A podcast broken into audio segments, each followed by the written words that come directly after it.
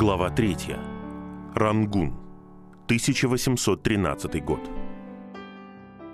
Измученное трио миссионеров устало поднялось на борт Криоля, когда он стоял на якоре в Саугуре.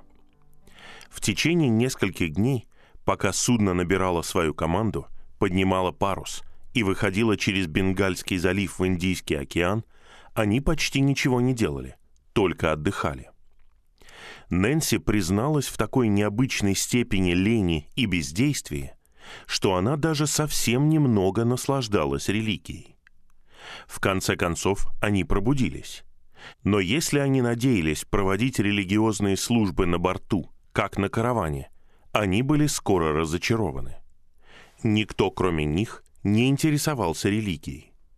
Пассажиры даже оскверняли субботу, играя в карты и шахматы на палубе и развлекаясь пустяковыми разговорами, то есть поведением, которое миссионеры считали очень испытующим. Но воскресные законы Новой Англии не действовали здесь на борту, и они ничего не могли сделать, чтобы помешать этому. На самом деле, Нэнси была немного ошарашена, поняв, что хотя поведение пассажиров было почтительным, они, вероятно, в частном порядке считали миссионеров суеверными, необщительными существами. Она больше привыкла выносить такое суждение в отношении других, чем применять его к себе. Но она утешала себя мыслью, что для того, чтобы быть миссионером, необходимо использовать такие методы, которые делают нас презренными в глазах людей этого мира. В этих обстоятельствах – все трое держались особняком, занимая свое время изучением французского языка, который, как они ожидали, потребуется им на острове Франции, как они называли Маврикий. Они проводили частные богослужения в своей каюте каждый вечер и дважды по воскресеньям. Креоль плыл довольно медленно.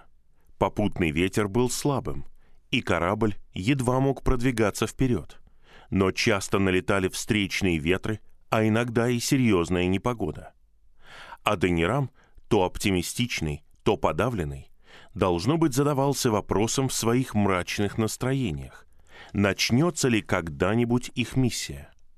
Неужели они были обречены всю жизнь плавать по семи морям, подобно сказочному летучему голландцу, вечно плыть к месту своей миссии, но так и не получить право достичь его. Эти мрачные мысли Аденирама были схожи с мыслями Нэнси, которая начала заниматься своеобразной формой самокритики. Я обнаружила, что моя природа сжимается от мысли, что мы можем потерпеть кораблекрушение и утонуть среди волн. Это показывает мне, насколько я отличаюсь от тех святых мучеников, которые радовались смерти даже в самых ужасных формах. Однако большую часть времени они были в приподнятом настроении, радуясь своей молодости и хорошему здоровью, миссии, которую они выбрали, и своей любви друг к другу. Оба по характеру своих убеждений были склонны считать, что они недостойны служить Богу. Даже если бы они обладали всеми добродетелями всех святых, они все равно чувствовали бы свою вину по этому поводу. Но они не чувствовали вины и не извинялись за свою страсть. Для Аденирама земная любовь, телесная любовь, была почти частью его любви к Богу. Ее прелести и удовольствия были, так сказать, предвкушением невыразимых прелестей небес, которых ни один смертный на земле не мог даже представить, кроме как таким образом. И Нэнси была уверена, что Аденирам во всех отношениях обладал способностью сделать меня счастливой и полезной, больше, чем кто-либо из тех людей, которых я когда-либо видела. В конце концов, путешествие подошло к концу, когда Криоль приплыл в порт Луи на острове Франции вечером в субботу 17 января 1813 года. Они были в море 7 недель, а из Салема они вышли 11 месяцев назад. Было приятно снова увидеть землю. Но еще больше Аденирама и Райса, и особенно Нэнси, радовала перспектива снова встретиться с Ньюэлами. Она чувствовала, что ничто, даже смена деноминации, не сможет отделить ее от Харриет. А еще должен быть ребенок. Этому ребенку она задавалась вопросом, был ли это мальчик или девочка, должно быть уже около двух месяцев. Ей хотелось увидеть младенца, чистокровного выходца из Новой Англии, родившегося на этом отдаленном острове, расположенном посреди океана. Но как только корабль бросил якорь, прибыла лодка с берега и принесла ошеломляющие новости. Харриет мертва. Ребенок мертв. Это было единственное, что они смогли узнать от людей в лодке. Вопросы не выявили никаких подробностей, только подтвердили, что оба мертвы. Встревоженные, потрясенные, поздно вечером они разговаривали в каюте, выдвигая бесплодные предположения. В Нэнси после первых слез начал подниматься гнев против самого провидения, которого она никогда не испытывала раньше. «О, смерть!» — с горечью написала она. «Ты разрушительница домашнего счастья. Разве в таком большом мире не нашлось других жертв, способных удовлетворить твой голод? Неужели тебе обязательно было входить в семью нескольких одиноких людей, чей комфорт и счастье зависели от общества друг друга?» Но чем больше она размышляла, тем больше она смирялась. «Но ты только выполнила поручение высшей силы. Ты пришла, одетая в свою обычную одежду. Тебя послал добрый отец, чтобы освободить свое чадо от тяжелого труда и боли. Успокойтесь и узнайте, что это сделал Бог. На следующее утро, в воскресенье, на борт Криоля поднялся Ньюэлл, безутешный, с разбитым сердцем. Он был слишком растерян во время этого визита и смог дать лишь несколько отрывочных намеков на то, как умерла Харриет. Позже, понемногу, они узнали всю историю. Харриет, измотавшаяся от множества последних дел перед выходом Джелеспи из Калькутты, свалилась с лихорадкой во время отплытия корабля. Она поднялась через неделю, но через несколько недель у нее появились сильные боли в желудке и кишечнике, что было заболеванием этой страны. Все это время Джилеспи носили по Бенгальскому заливу встречные ветры. Он двигался к цели с минимальной скоростью. Когда он находился около побережья Карамандела, началась течь, ставшая настолько сильной, что капитану пришлось встать на ремонт в маленьком городке Каринга к югу от Визага Потама. Там Харриет перенесли на берег.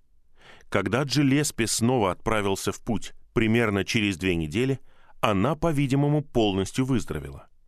Но задержка означала, что они все еще были в море, более чем через два месяца после отплытия из Калькутты, когда 8 октября, за два дня до своего 19 дня рождения, она родила девочку на полу каюты, не имея никаких других помощников, кроме моего дорогого господина Ньюэлла. Радость Ньюэлов от появления у них дочери была ничтожно короткой. Через день или два и мать, и ребенок столкнулись с сильным штормом, который залил корабль и переохладил всех на борту. Харриет и ребенок простудились. Простуда у ребенка перешла в пневмонию. И через пять дней после рождения она умерла на руках у матери. Горе, истощение, переохлаждение и болезнь быстро повлияли на Харриет. Она быстро теряла силы. Вскоре и она, и Ньюэлл узнали симптомы туберкулеза. Помня о том, как болел и умер ее отец, зная, что некоторые другие ее родственники умерли от той же болезни, она с самого начала была убеждена, что должна умереть. Ньюэлл был более оптимистичен и настаивал на том, что она выздоровеет, когда они снова окажутся на земле. Но она просила его отказаться от этой надежды и помочь ей подготовиться к смерти. В начале ноября Джилеспи бросил якорь в порт Луи, и Харриет забрали на берег в небольшой дом, который арендовал Ньюэлл. Он нашел двух врачей, которые стали заботиться о ней. Но они ничего не могли поделать. Она постепенно угасала. К середине ноября даже Ньюэлл потерял надежду. 30 числа, около 4 часов дня, она перестала видеть. А еще примерно через час она умерла. На следующий день Ньюэлл похоронил ее в тени вечно зеленого дерева в уединенном уголке кладбища в Порт-Луи. Это были голые факты о болезни и смерти Харриет. В них Ньюэлл находил только одно утешение — твердую надежду, которую он разделял с ней, на то, что они воссоединятся на небе. С самого начала, за исключением нескольких дней после смерти ребенка, Харриет никогда не сомневалась, что она находится на пути к лучшему миру, чем тот, который она покидала. Она с нетерпением ожидала этого, почти прославляла эту перспективу и не выражала никаких страхов и сожалений, за исключением того, что временно рассталась со своим мужем. Почти неделю после прибытия Криоля в Порт-Луи миссионеры практически ничего не делали. Скорбь и одинокие недели на острове подорвали инициативу Ньюэлла. Аденирам, Райс и Нэнси тоже пришли в уныние на какое-то время. Они сделали все возможное, чтобы утешить Ньюэлла, но им самим нужно было утешение. Мрачная, неромантическая реальность задачи, которую они взвалили на себя, начинала давать о себе знать. В Андовере и в Салеме они говорили о трудностях, опасностях и вероятном мученичестве. Но их отъезд был в определенном смысле почти праздничным, окруженным атмосферой драмы, которая всегда сопровождает первых добровольцев в начале долгой войны, до того, как появятся большие битвы и длинные списки жертв. Теперь произошли первые стычки и появились первые жертвы все оказалось не так, как они ожидали. Трудно было увидеть славу в такой смерти, как смерть Харриет и ее ребенка. И вот четверо из них, через год после отъезда из Салема, оказались на острове, куда никто из них не собирался ехать. Теперь это были три баптиста и один конгрегационалист, которые вначале были четырьмя конгрегационалистами. Они потеряли надежду отправиться к своей первоначальной цели – Бирме. Остинская компания, казалось, намеревалась преследовать их во всех возможных местах. И всегда, снова и снова, их мысли возвращались к Харриет, самой молодой из них. Шквал встречных ветров, пробоина на корабле, шторм в море, простуда, пневмония, туберкулез – в чем состояла цель проведения, когда оно допустило эти ужасные, несправедливые, подлые и даже мстительные нападки на юную мать и ее новорожденного ребенка. Состояла ли цель в том, чтобы наказать их или укрепить их для предстоящих испытаний? Если это так, то это был странный метод. Еще немного подобного, и миссии больше не будет. Ньюэлл был разбитым человеком. Его решимость исчезла. Райс страдал от очередного приступа болезни печени, который у него впервые случился в Калькутте. Нэнси узнала, что беременна. Размышляя о том, что случилось с Харриет, она мрачно написала. «А я осталась, чтобы перенести испытания миссионерской жизни. О, пусть это суровое устроение будет освящением для моей души, и пусть я буду готова последовать за моей дорогой, упокоившейся сестрой. Только Аденирам продолжал пребывать в своем обычном добром здравии. Но даже он в первые дни в Порт-Луи не знал, что делать. Однако постепенно они воспряли духом и начали исследовать перспективы миссии. Губернатор Фар-Кухар оказался дружелюбным и однажды отметил, между прочим, что получил приказ из Бенгалии присматривать за этими американскими миссионерами. Но с его точки зрения они могли свободно перемещаться по острову. Однако проблема с островом Франции заключалась не в губернаторе, а в том, что на самом деле работать было негде, кроме как в военных казармах и больнице Порт-Луи. Там миссионеры проповедовали солдатам и пациентам, но не так, как они представляли себе свою миссию. Большая часть населения состояла из рабов, и рабовладельцы не разрешали религиозного обучения – в том, что такое обучение было необходимо, не было никаких сомнений. И, наверное, даже более необходимо среди господ, чья бесчеловечность была просто невероятной, чем среди рабов. Нэнси описывает своим сестрам следующий эпизод. «Прошлой ночью я услышала сильный шум во дворе, в котором мы живем и который соединен с другой семьей.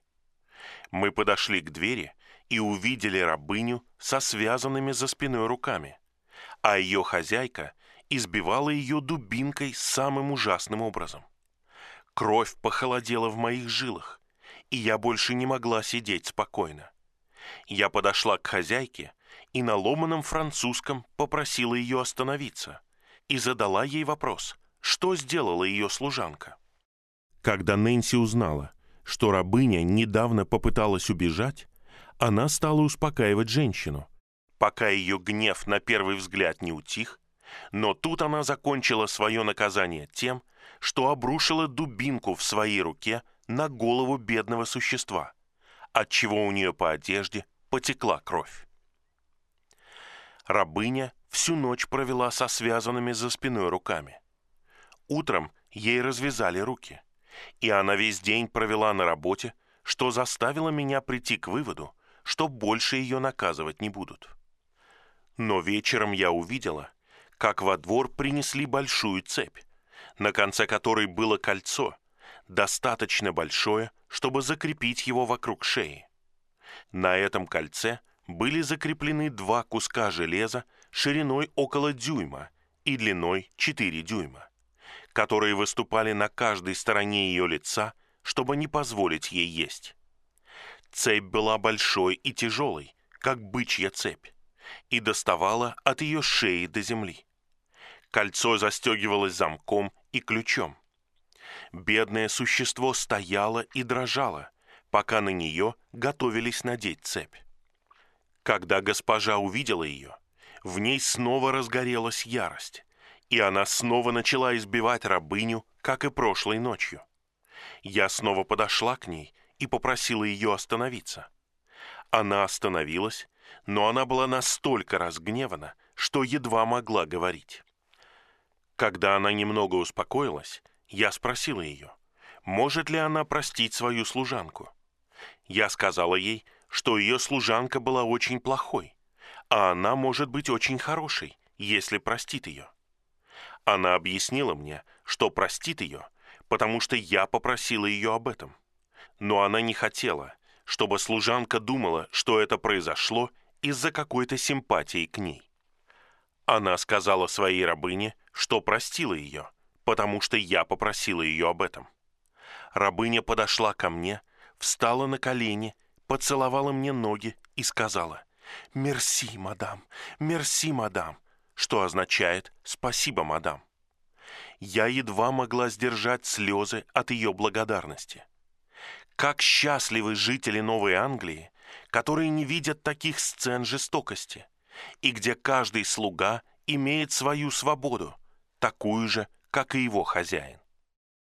Итак, рабовладельцы и рабовладельческое население острова Франции были недоступны. О другом варианте, Мадагаскаре, также не могло быть и речи. Но по другой, более практической причине – там туземцы привыкли сажать в тюрьму или убивать всех приезжих. Миссионерам придется выбрать другое место. Но чтобы попасть туда, им нужно будет сначала вернуться в Индию. Теперь Ньюэлл решил попытаться воссоединиться со своими собратьями-конгрегационалистами. А Денирам привез ему письма от Нотта и Холла. Но было неясно, собирались ли они поселиться на Цейлоне или отправиться в Бомбей. Ньюилл решил сначала поехать на Цейлон. И 24 февраля 1813 года, через пять недель после прибытия Криоля, он попрощался с Адонирамом, Нэнси и Райсом и уплыл на португальском бриге Кенеросо Алмейда, который по пути в Бомбей должен был зайти в Пойнт-де-Галле на Цейлоне. Тем временем болезнь Райса стала еще хуже. Вскоре стало очевидно, что ему придется найти лучший климат, или он может вскоре последовать за Харриет. Почему бы ему, решили Аденирам и Райс, одним выстрелом не убить двух зайцев? Он может отправиться в Америку с целью развивать миссионерское движение баптистов и лечить свою печень. Известие о том, что на Востоке были американские баптистские миссионеры, должно быть уже достигло США. Легко сказать, но не просто сделать. Из-за войны ни один корабль не направлялся напрямую в Соединенные Штаты. Но в марте в Порт-Луи зашел один корабль, который направлялся в Сан-Сальвадор. Оттуда можно будет легко добраться до любого порта в Соединенных Штатах. Райс быстро решил поехать и отплыл в середине марта. Отъезд Райса оставил Аденирама и Нэнси в полном одиночестве. У них не осталось ни одного друга в этой части света, как она написала в своем дневнике. В некотором смысле это было именно то, чего хотела Аденирам. Ему всегда нравилось делать вещи самостоятельно. В Андовере он пришел к решению стать миссионером один. Другие присоединились к нему, а не он к ним. Он мог время от времени работать в группе и наслаждаться обществом других. Но в нем был сильный индивидуализм. Он любил быть один, быть первопроходцем, что, возможно, вытекало из настойчивости его отца в отношении его личной судьбы и в итоге он предпочитал одиночные усилия. Отчасти именно это привело его к тому, что он стал баптистом, несмотря на любые возможные обязательства чести перед сторонниками конгрегационалистов, независимо от того, повредит ли его решение благополучию группы, которой он принадлежал. Теперь, когда Райс отбыл, Аденирам мог отправиться с Нэнси куда ему было угодно – и не думать ни о ком, кроме них двоих. У Нэнси, возможно, были другие чувства. Она прекрасно понимала, что ей нужны помощь и общение, когда придет время родить ребенка. Она уже перенесла две или три краткие болезни в Порт-Луи. Но если ей и не хватало пренебрежения Адонирама к другим, то у нее было что-то от его духа независимости. И у нее был он – она согласилась с голыми фактами и теперь вместе с ним обсуждала, куда им отправиться. Наконец, они остановились на Пенанге в Малакском проливе. Но из Порт-Луи туда никогда не отплывал ни один корабль. Сначала им нужно будет отправиться в Мадрас, снова попытать счастье с Ост-Индской компанией, а там найти корабль, направляющийся в Пенанг. Корабль в Мадрас найти было легко.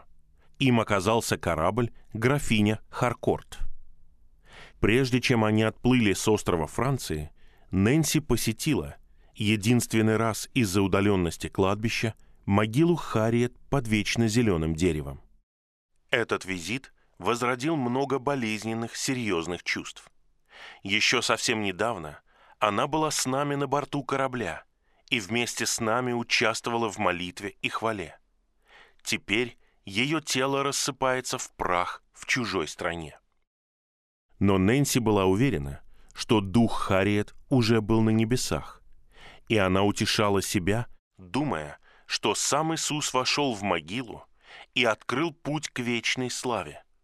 Он находится со своими учениками, когда они входят в мрачный проход. Он был с моей дорогой, упокоившейся сестрой. «О, пусть он будет со мной!» 7 мая 1814 года они вдвоем взошли на борт графини Харкорт и 4 июня прибыли в Мадрас. Им оказали теплый прием господин и госпожа Лавлес, два английских миссионера, живущих там, и многие другие люди в городе. Но они быстро поняли, что Мадрас станет еще одной Калькуттой. Настрой Остинской компании становился все жестче. Об их присутствии уже сообщили в полицию, которая направила отчет об их прибытии Верховному правительству в Бенгалии. Приказ об их депортации в Англию был лишь вопросом времени. А Денирам с тревогой прочесывал суда в гавани Мадраса в поисках такого, который идет в Пенанг. Но дни проходили без особого успеха. В отчаянии он начал искать корабль, уходящий куда угодно. Ему было все равно, куда плыть. Главное — отплыть прежде, чем придет страшный приказ о депортации. Он нашел только одно — безумно старое судно — португальский корабль под названием Джорджиана. Но Джорджиана отплывала в Рангун, в Бирме. Он рассказал Нэнси о том, что узнал. Они могли бы поехать в Бирму на Джорджиане и начать свою миссию. Или они могли бы отправиться в Англию под стражей и прозябать там до тех пор, пока не представится лучшая возможность, если таковая вообще представится. Другого выбора не было. Нэнси и Аденирам уже думали о миссии в Бирме с чувством ужаса. Но им начало казаться, что их судьба каким-то странным образом связана с этим злосчастным Золотым Королевством. Неужели случайно Аденирам прочитал книгу Саймса «Посольство Ваву» в Андовере? Единственную книгу о Бирме, которая представляла эту страну в красочных цветах. В Калькутте они слышали о Бирме только плохое. Но при этом Феликс Керри, баптист, мог хотя бы оставаться там. А сейчас они стали баптистами. Поэтому против совместной миссии больше не было никаких возражений. На самом деле Феликс хотел, чтобы они вернулись с ним в Рангун.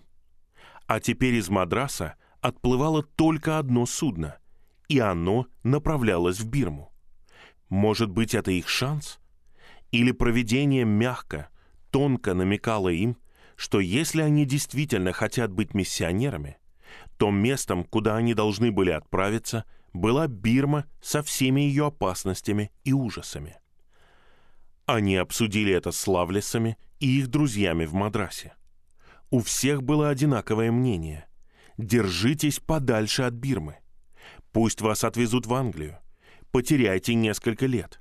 Ради себя, ради ребенка, которого вы должны родить. Ради вашей миссии потерять несколько лет лучше, чем бесцельно потерять все в живом аду Бирмы. Этот аргумент не убедил Адонирама. Он чувствовал, что они должны хотя бы попробовать поехать в Бирму, чтобы выяснить, может ли там существовать миссия. Рангун был морским портом на реке. Иностранные корабли часто заходили туда. Несколько европейцев смогли остаться. Возможно, и Джадсоны тоже смогут остаться. Но если их миссия окажется бесплодной, они всегда смогут уехать и все еще попробовать Пенанг или Малайские острова. Нэнси согласилась. Они должны, по крайней мере, попытаться вместе с Феликсом Керри выполнить миссию среди людей, которые никогда не слышали звука Евангелия и никогда не читали на своем родном языке о любви Христа. Бедные берманцы совершенно лишены тех утешений и радостей, которые составляют наше счастье. И почему мы не хотим расстаться с несколькими мимолетными, незначительными удобствами ради того, чтобы они стали вместе с нами причастниками радости, возвышенной как небо, прочной, как вечность. Мы не можем надеяться на то, что сделаем много в таком грубом, невозделанном поле. Тем не менее, если мы сможем удалить часть мусора и приготовить путь для других, это будет достаточной наградой. Я привыкла смотреть на это поле труда со страхом и ужасом. Но теперь я чувствую, что совершенно готова сделать его своим домом до конца своей жизни. Таким образом, они приняли решение. И, как заметил Аденирам, все наши друзья в Мадрасе отговаривали нас. Но мы отдали себя Богу и отплыли 22 июня. Поскольку Нэнси была на последнем сроке беременности, они перед отплытием предприняли несколько практических мер. Поскольку было возможно, даже вероятно, что ее ребенок родится на борту Джорджианы, Нэнси наняла европейскую женщину, которая должна была поехать с ней как служанка и няня. Это была прекрасная, здоровая женщина, картина здоровья. Она поднялась на борт на несколько дней раньше, чтобы приготовить все для удобства Нэнси. Но как только Нэнси и Аденирам поднялись на корабль, прямо перед тем, как он собирался отплыть, она упала на пол, видимо, в припадке. Мы сделали все возможное, чтобы помочь ей, но она несколько раз попыталась вздохнуть и умерла. Найти другую служанку не было времени, и Джорджиана вышла в Бенгальский залив, а Нэнси все еще была шокирована и отходила от тяжелых усилий, которые она приложила, чтобы спасти жизнь женщины.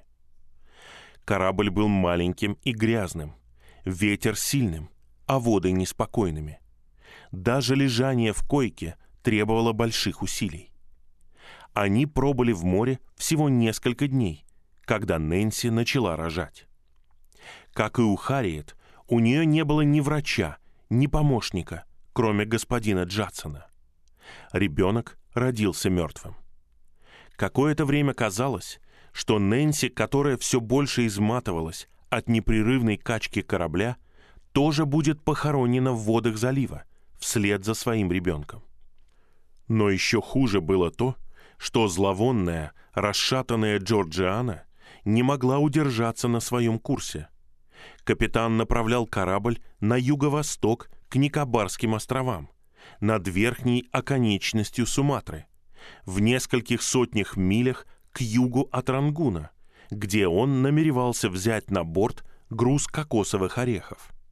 Вместо этого корабль отклонился дальше к северу, в опасный пролив, между малыми и большими Андаманами, двумя дикарскими берегами, где капитан никогда не был, и где, если бы нас выбросило на берег, согласно нашим данным, нас бы убили и съели туземцы. Но как бы ни была велика опасность, несчастье принесло Нэнси облегчение, а, возможно, и жизнь. Пролив был заполнен рифами, черными клыкообразными скалами, которые так близко подходили к поверхности, что их ясно могли увидеть испуганные наблюдатели на палубе. Но вода была спокойной, как пруд, и Нэнси могла отдыхать. На этот раз Джорджиана вела себя хорошо, и капитан смог успешно провести ее через рифы. На восточной стороне островов, в Андаманском море, корабль отыскал попутные ветры с юга, и капитан, отказавшись от намерения забрать кокосы, позволил кораблю плыть вместе с ветрами, которые мягко несли нас вперед к Рангуну. В четверг, 13 июля 1813 года, через три недели после выхода из Мадраса, Джорджиана нашла вход в реку Рангун, один из многих устьев Иравади. Аденирам был на палубе, когда корабль прошел мимо берманской сторожевой лодки несколько миль вверх по реке, нашел лоцмана и медленно поплыл вверх по широкому протоку. Впервые Бирма предстала перед ним как низкая болотистая местность, окаймленная у самой воды высоким тростником и кустарником. Это никак не было похоже на располагающую, возделанную, густонаселенную местность вдоль реки Хугли под Калькуттой. Сама река была великолепной, шириной в три четверти мили, без отмелей и достаточно глубокая для любого корабля. Но было что-то зловещее во влажных, тихих низинах, безмолвно выплывающих из воды, что-то не столько угрожающее, сколько безразличная, как змея, замирающая без движения и ждущая подходящего времени для нападения. Он почувствовал странное беспокойство, которое передалось Нэнси, когда он спустился вниз, чтобы рассказать ей о том, что он видел. По мере того, как Джорджиана медленно двигалась вверх по течению днем, Аденирам видел, что страна не была необитаемой.